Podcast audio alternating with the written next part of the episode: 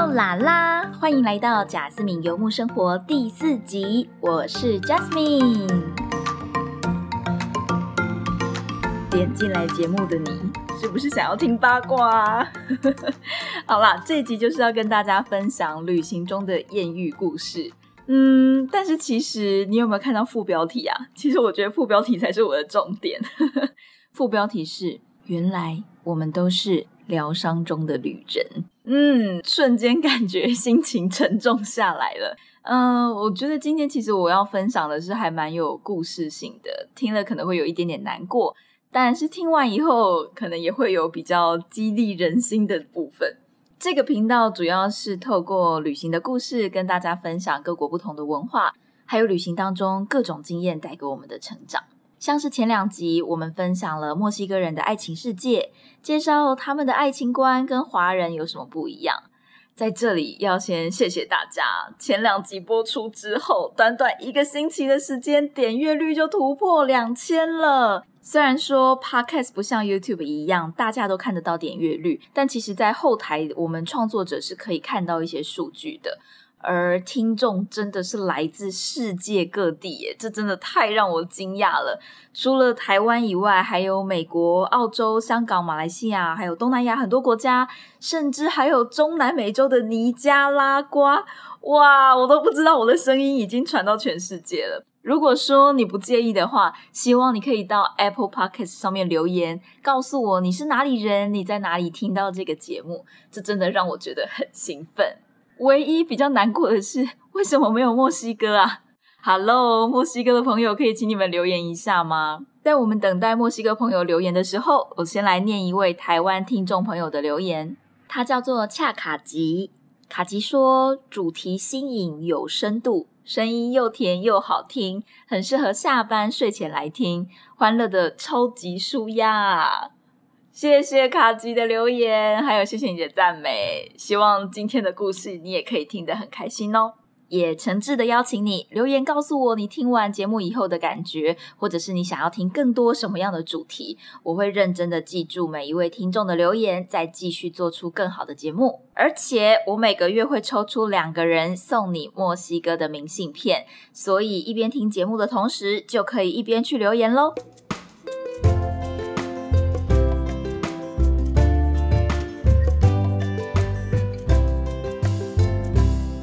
旅行对我来说有很大的治愈身心的能力，好像你本来身体有一些病痛，可能医生检查不出来原因，或者是说你心里有一些关卡，有一些坎过不去，那一趟旅行就可以不药而愈。这讲起来真的超不科学的，可是确实是真真实实的发生在我身上。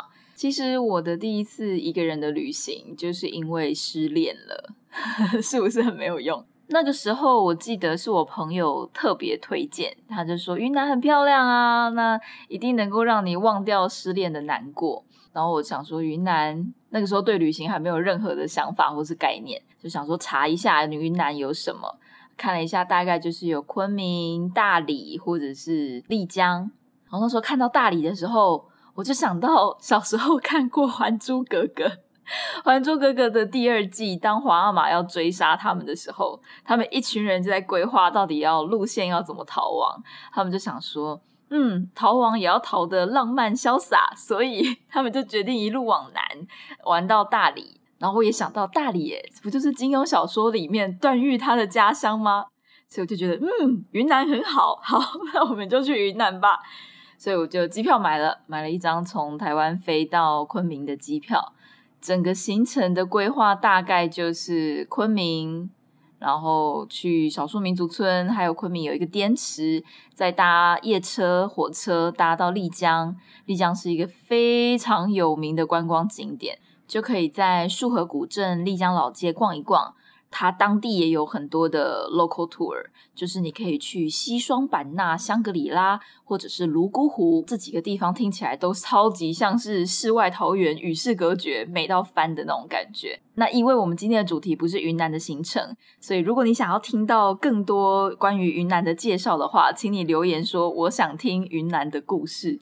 好，那我们先继续回来。那那个时候到了丽江以后，我就开始去找旅行社，想要去泸沽湖。其实那时候真的是背包客菜鸟。我不知道原来可以自己搭公车，自己买到那种小型面包车的车票到泸沽湖。旅行社通常都只有搭配三天两夜的行程，而且非常的赶。一般来说，从丽江市区坐面包车搭到泸沽湖就要八九个小时。但是我那一次，我记得我真的运气非常不好。我记得早上五点出发的车，我们到晚上七点还是八点才到，开了将近十三还是十四个小时才抵达目的地。而这一路上，就是因为前几天大雨，所以路况非常差。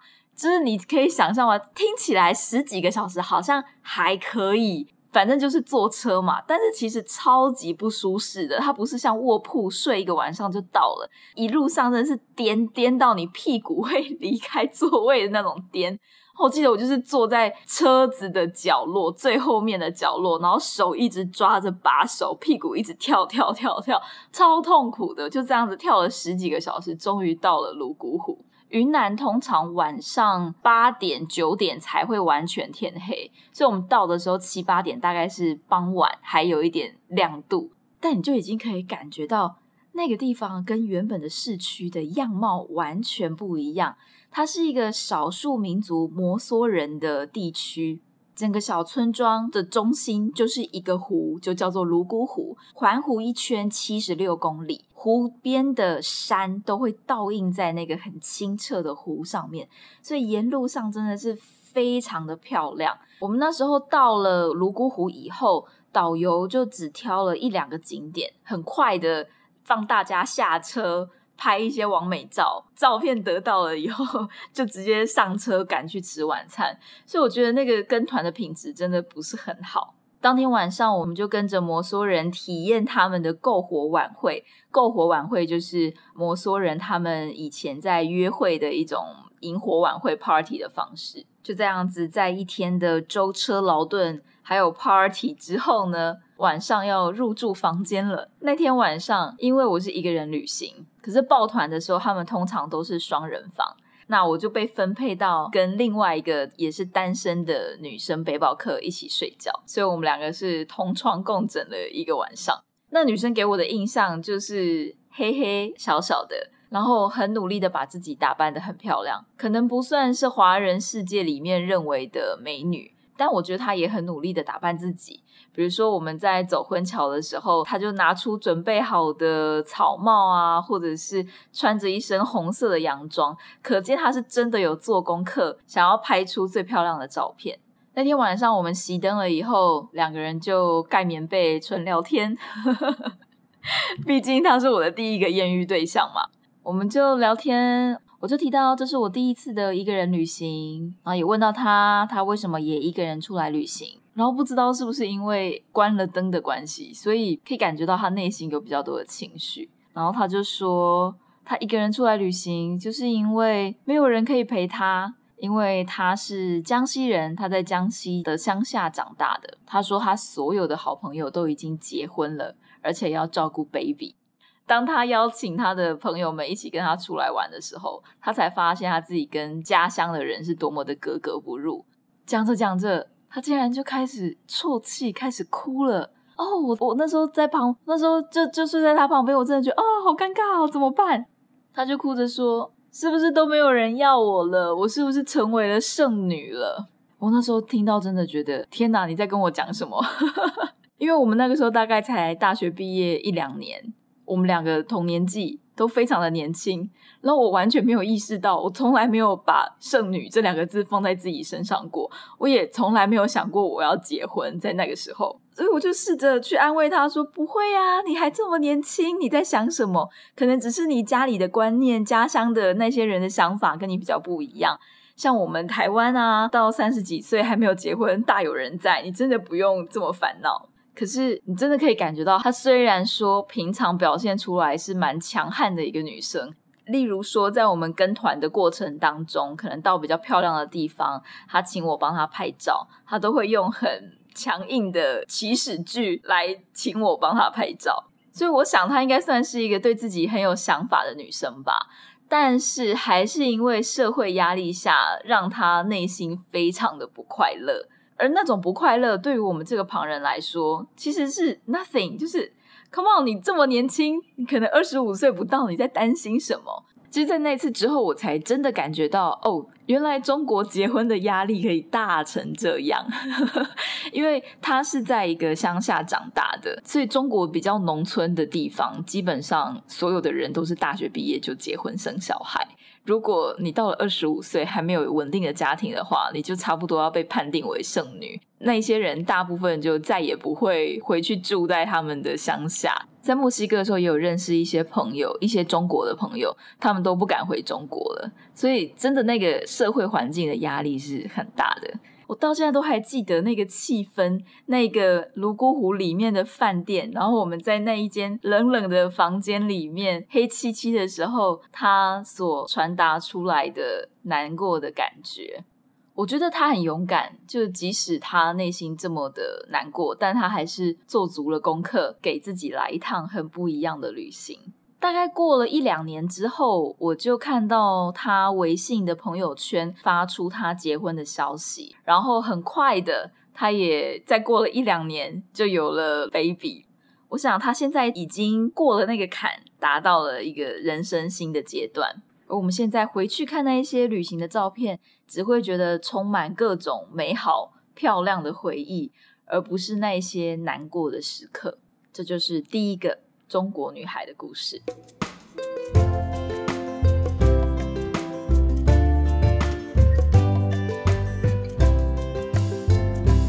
下一个要讲的是巴西男的故事。我跟他是在中国的西宁认识的。我记得我那时候规划这一趟旅行，存了很多的假，就是特别把我的寒休、暑休、年休全部加在一起。再加上也存了一些旅费，算是规划了一阵子。从西宁到青海湖，大概只要搭大巴两个小时、三个小时左右就可以到。然后我到了青海湖以后，再租摩托车环湖一圈，每天大概骑车骑八十公里左右，环湖一圈五天以后，再北上到丝路。玩张掖、敦煌、吐鲁番，直接到乌鲁木齐，新疆的乌鲁木齐，然后最后再玩北疆。那也是一样，因为我们今天的主题不是讨论中国的行程。如果你想要听青海或者是新疆的行程故事的话，也请你帮我留言，我想听青海的行程。对我那个时候才刚飞到西宁，第一天还是第二天，我就遇到了这个巴西男。那个时候，我本来只是想要问他，我要怎么去一个叫做塔尔寺的景点。要去塔尔寺那个景点非常的麻烦，好像要转三趟公车。而且我记得西宁很多人的普通话不是很好，或者是他们腔调太重，我基本上听不太懂。所以虽然看得懂中国字，但是找不到公车站牌，或是你问人也是一问三不知。反正塔尔寺的那一趟车就是很难找。刚好那天那个巴西人刚去塔尔斯回来，所以我就在啊问他要怎么去。但是当然你在请教别人的时候，你不会直接的问他说：“哎，我要去塔尔斯，你可以告诉我怎么去吗？”呃，还是会先寒暄一下，聊一下，认识一下彼此。他就问我啊，我这趟旅行要出来玩多久？我就说有三个礼拜。好，问他呢？他说他出来一年，他已经从印度尼泊尔那一带一直翻山越岭 来到了中国的中间，我们在西宁相遇，然后他还会继续再往中国的东边走，一路玩到上海。我听到的时候觉得哦，好羡慕哦，怎么有办法可以一次玩一年？所以我就问他你是做什么的，还是说你很有钱吗？当然没有直接这样问啦，就试图想要了解他是用什么办法可以这样子没有工作的彻底的旅行一年。然后他就说，他是一个旅行作家，他已经出了两本书，正在写第三本书。接着他拿出他的手机，秀给我看一个 A P P，上面是一张世界地图，还有他所有他去过的国家，全世界的国家大概有，我记得是一百九十七还是一百九十八个，而他已经去过一百五十一个国家。我那时候整个就觉得哇，眼睛发亮！我的天哪，我这个菜鸟背包客竟然遇到了一个超级旅游达人啊！我觉得我一定要好好的跟他取经，而且他大我十岁，他也很早就开始旅行。在他刚开始旅行的那个年份，网络是没有这么发达的。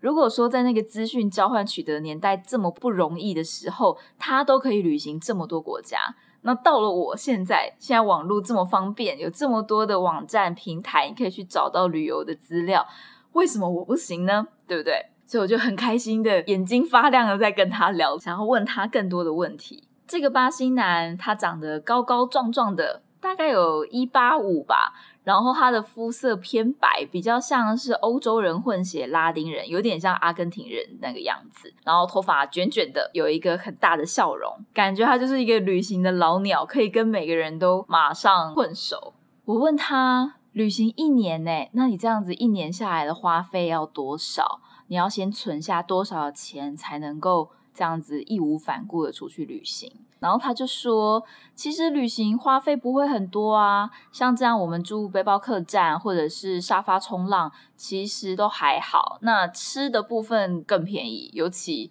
呃，我觉得以亚洲的物价跟美洲的物价比起来，亚洲还是比美洲便宜，所以他反而会存到更多的钱。那如果你的旅费不够，你也可以一边工作一边旅行。像是他知道我喜欢拍照，他说你可以卖照片啊，其实照片也可以是一些收入，或者是像他写文章啊，也可以赚取旅费。或是他有时候会一边旅行一边去办演讲，他可能到达一个新的城市，那个城市的人知道他旅行过这么多的国家，就会邀请他去演讲。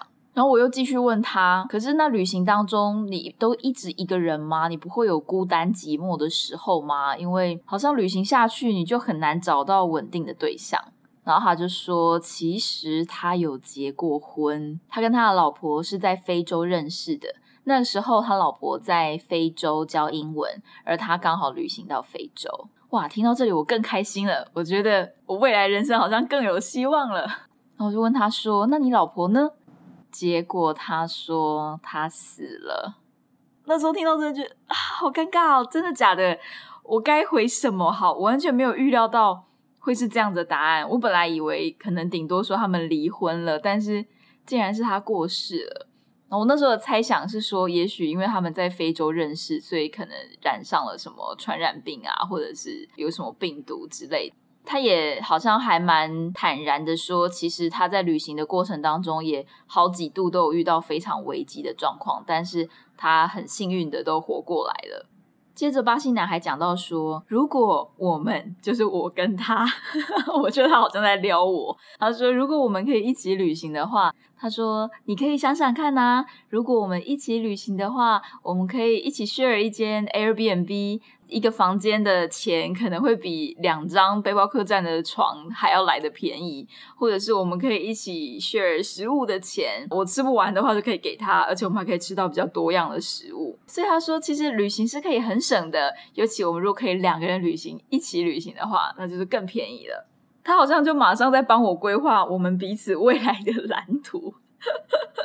对于当时的我非常想要旅行，我来说，我真的是觉得眼前一片光明，真的很想要跟他一起走。但很可惜的是，他旅行的方向是往东，但是我旅行的方向是往西，所以我们两个就是完全错过，只有在那一晚相遇。后来，因为我们有互加脸书的好友，有一次我看到他的一篇 po 文，就是 po 他的前妻，他已经过世的那个老婆，是他们笑得很开心的一张照片。然后我才知道，原来他老婆是死于马航的空难事件。不知道大家记不记得？大概在好几年前，好像是二零一四年的时候，马来西亚航空的三七零号班机从吉隆坡飞往北京的路上失踪了，而且到现在都还找不到飞机，才断定飞机上的两百三十九个人全数罹难。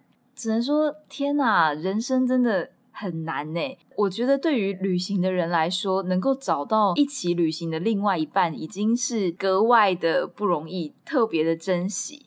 而且空难的几率是这么小，但竟然会发生在他的身上，不禁会去想说，他到底内心曾经受过多大的煎熬，在他的老婆走了以后，他还能够继续一个人的旅行，走完环球世界的梦想。我真的会去猜说，不知道是不是当初他跟他老婆曾经有过一起有过这个约定，也很佩服他，他可以继续要把一百九十八个国家全部走完。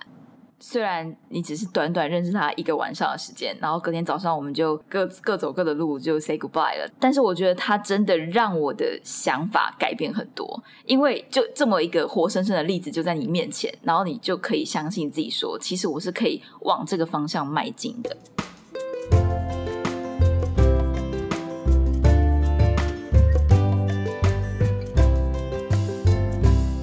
享完了今天这两篇故事，一个是中国女孩，一个是巴西男，不知道你比较喜欢哪一个？你有什么想法吗？在讲这两个故事的时候，我想到了我好久以前看过的一篇文章。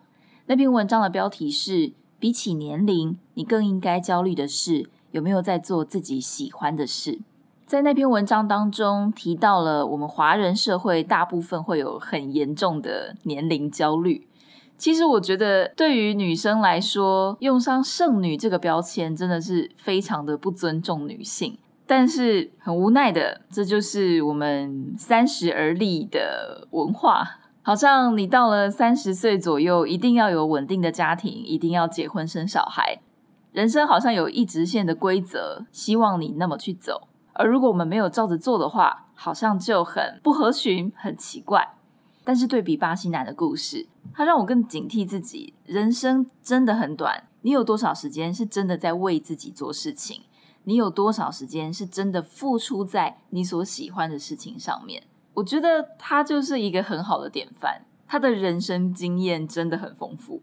其实我们自己是没有什么太大的改变，但是我觉得有趣的是，你可以看到很多人不同的故事，回去反思自己，我是不是有多一点的选项？原来人生不只是那一条直线而已，我们还有很多其他的选择。虽然我们都是受伤的恋人，但是我们都可以在旅行的路上找到更快乐的自己。